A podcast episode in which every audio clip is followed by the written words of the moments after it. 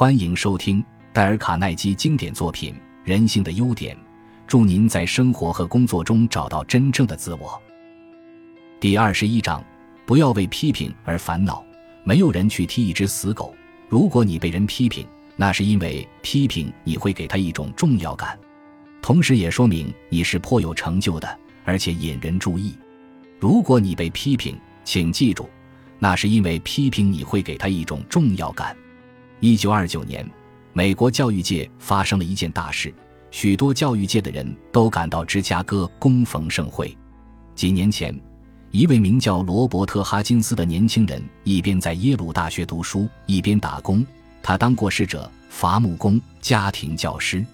不过八年的时间，他竟受聘为全美第四名的芝加哥大学校长。他当时才三十岁，这真不可思议。一些年长的教育学家都很不以为然，各种批评纷至沓来。他太年轻了，没有经验。他的教育理念是荒谬的。最后，连报纸也不能保持客观，加入了这场攻击。他上任那天，一位友人对哈金斯的父亲说：“今早报纸上连社论也在诋毁你儿子，真令人惊讶。”哈金斯的父亲回答：“真的是很严重。不过我们都知道，没有人会去踢一只死狗。确实如此，越勇猛的狗，人们踢起来就越感到满足。”后来登基为爱德华三世的英国威尔士亲王也有过这种经历。他曾就读达特茅斯学院，相当于美国的海军学院。当时他十四岁。一天，一位海军军官发现他在哭，就问他发生了什么事。他本来不肯说，不过后来终于说出事端。原来他被一位海军新生踢了一脚。校长把大家召集起来，告诉他们，虽然威尔士王子并没有抱怨。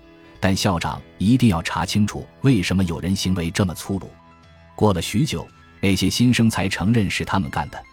原因是，当他们以后服役英国海军，成为军官时，可以跟别人吹嘘他们曾经踢过英国国王。所以，如果你被批评，请记住，那是因为批评你会给他一种重要感，这也说明你有所成就，而且是引人注意的。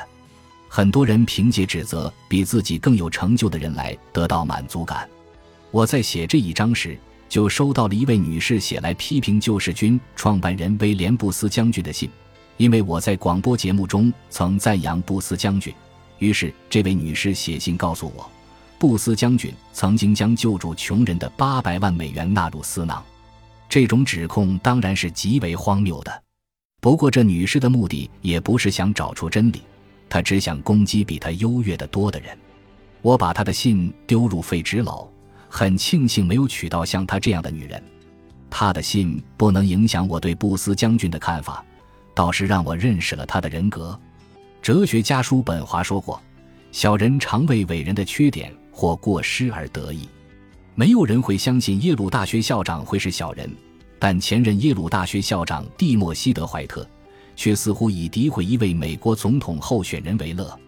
德怀特警告说：“如果此人当上美国总统，我们国家将会合法卖淫，行为可比，是非不分，道德沦丧，不再敬天爱人。”听起来这似乎在骂希特勒吧？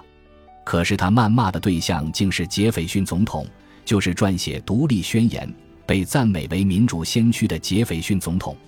有一位美国人被人骂作伪君子、骗子。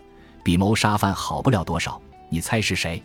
一幅刊在报纸上的漫画把他画成伏在断头台上，一把大刀正要切下他的脑袋。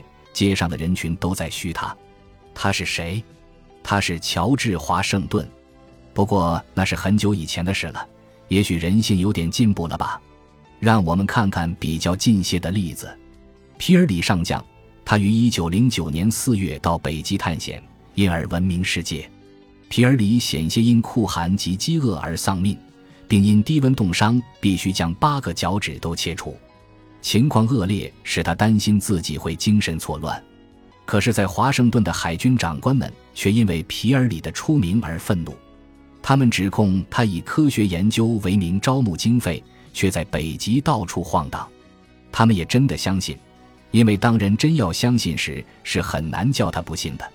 他们想要羞辱及封杀皮尔里的决心是如此坚定及强烈，以致后来只有麦克金利总统亲自下令，才使皮尔里得以在极地完成他的大业。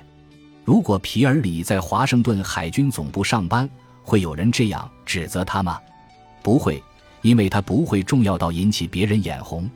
格林将军的遭遇比皮尔里上将还要惨。一八六二年。南北战争时，格林将军赢得了北军的一次大胜利，一个下午就得到了胜利，也使格林一夕之间成为全国偶像。从缅因州到密西西比河岸，所有教堂的钟声都为庆祝这次的凯旋而齐鸣。可是，就在这次伟大的胜利之后六个礼拜，北军的英雄格林将军却被拘捕，并失去了所有的军队，陷入屈辱与绝望之中。格林将军怎么会在胜利的高潮中被拘捕呢？主要是因为他傲慢的长官嫉妒他的成功。如果我们不想因缺乏公正的批评而忧烦，请记住第一大准则，即请注：不公正的批评通常隐含着一种赞许。要记住，没有人去踢一只死狗。感谢您的收听，喜欢别忘了订阅加关注，主页有更多精彩内容。